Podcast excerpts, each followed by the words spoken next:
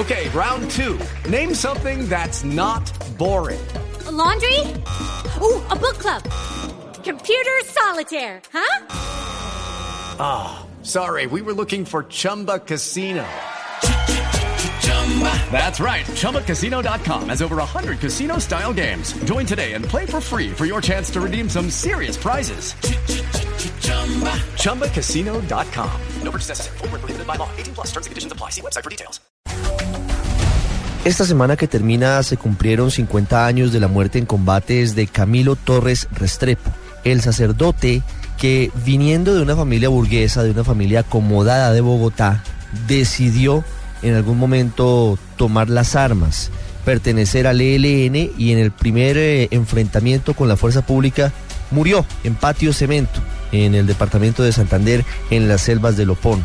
Y hoy más que nunca, Camilo Torres es eh, símbolo de muchas cosas. Más allá de su vida guerrillera, se habla de, su trabajo académico, de lo que significaba Camilo Torres para los más pobres en Bogotá y en otras ciudades del país, de su en algún momento fracasado Frente Unido y se preguntan quienes son eh, analistas del conflicto qué hubiera pasado si Camilo Torres no hubiera muerto en Patio Cemento y cómo vería la realidad de hoy en Colombia, en el conflicto armado, con un ELN que pareciera temer a dar el paso hacia unos diálogos formales con el gobierno y con una guerrilla de las FARC a punto de la firma de un acuerdo, pero todavía con situaciones bastante complejas como la que ha ocurrido el pasado jueves en Conejo Guajira, en donde estuvieron haciendo proselitismo con armas.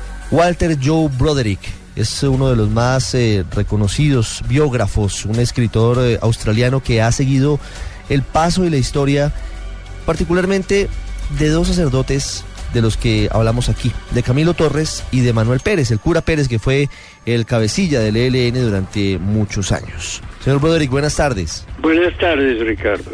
Camilo Torres sí ha sido suficientemente influyente en el ELN, es decir, porque hace unos días se llevó a cabo un paro armado de 72 horas por parte de ese grupo ilegal y cometieron varios atentados, eh, asesinaron policías eh, y todo lo demás. ¿El legado de Camilo Torres se mantiene hoy en el ELN? ¿Usted considera que sí continúa manteniendo algún tipo de visión de lo que fue esa determinación de Camilo de irse al monte? Pues yo no dudo de que ellos eh, mantengan sus ideales y piensan en la revolución y el cambio total del país, y etcétera, de, de un tipo de socialismo que predicaba Camilo en su momento.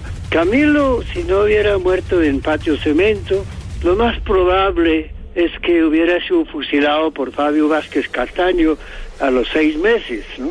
Porque como era un hombre, Camilo era un hombre pensante, un hombre de ideas, y Fabio Vázquez Castaño no aguantaba a la gente que empezaba a, a, cuestionar su, su, conducción militarista del movimiento.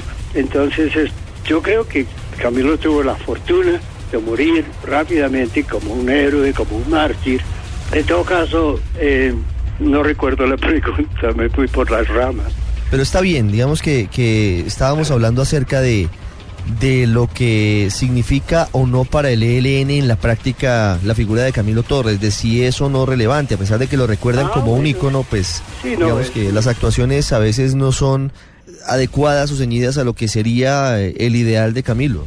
Pues es muy difícil decir eso porque Camilo de todas participó en una emboscada contra un pelotón del ejército donde murió, le costó la vida, pero estaba entregado a la lucha armada. Él creía en eso. Entonces supongo que no estaría necesariamente en contra de que continuaran en la lucha armada. No hay manera de saberlo, pero lo hecho es que él creía en la lucha armada, armada, la insurgencia, de tal punto que estaba dispuesto a arriesgarse, a meterse ahí a, arriesgar su vida en ese plan. Entonces, que, que, su grupo, el grupo donde él se, se afilió y donde luchó, eh, siga haciendo obras, eh, pues, eh, como se llama, acciones militares y paros armados y cosas, de pronto estaría dentro de su parecer. Hoy el ELN, ¿qué debería hacer, según lo que usted ha podido entender y estudiar de ese grupo ilegal?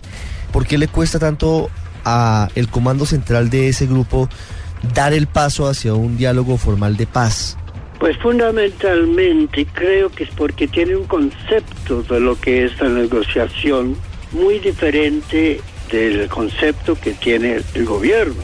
Las FARC y los gobiernos se pusieron de acuerdo porque tenían el mismo concepto. Nosotros como un grupo armado negociamos con el Estado armado para ver si concedemos algo, ustedes conceden otra cosa sobre cada punto y a, partir de concesiones mutuas llegan a un mínimo acuerdo. El ELN no tiene ese concepto. Ellos piensan que en la negociación debería ser una especie de, de consulta pública, democrática, con lo que llaman la sociedad o el pueblo. Pero esos, esos términos, la sociedad y el pueblo, eh, abarcan muchas cosas y muchos tipos de personas. Entonces, yo creo que el país está suficientemente diagnosticado o sobrediagnosticado ya para no necesitar eso. Pero de todas maneras, como ellos tienen esa idea y el Estado tiene otra idea, lo que es negociación, la idea normal que entendió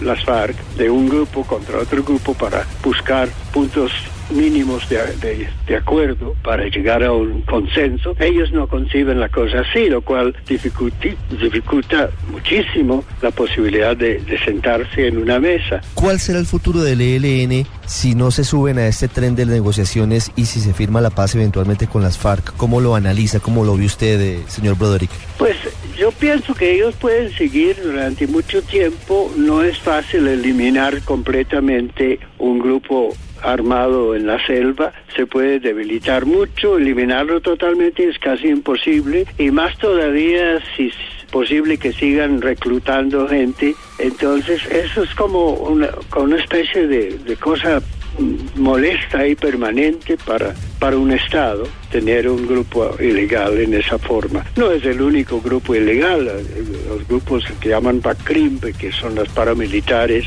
ya con otro nombre, esos grupos también existen y muchos otros tipos de pandillas y bandas criminales, etcétera. Sería desafortunado realmente porque, entre otras cosas, justificaría a la Fuerza Armada sus enormes eh, gastos que es una de las ventajas que vemos en la posibilidad del fin del conflicto ahora con las FARC, es la necesidad de que ya el Estado no tenga que gastar tan ingentes cantidades de, de, presupuesto nacional en las armas. ¿no? Pueden reducir el, el, costo de mantener un ejército tan enorme que es el ejército colombiano. Y necesariamente aún ahora, pero más el día de, de una, una tregua y un fin de conflicto. Es el escritor, biógrafo, dramaturgo australiano Walter Joe Broderick con nosotros hablando de Camilo Torres y hablando del ELN y de las FARC en este momento tan importante que vive la política de nuestro país. Señor Broderick, gracias por estos minutos con los oyentes del radar de Blue Radio. Placer. Buenas tardes.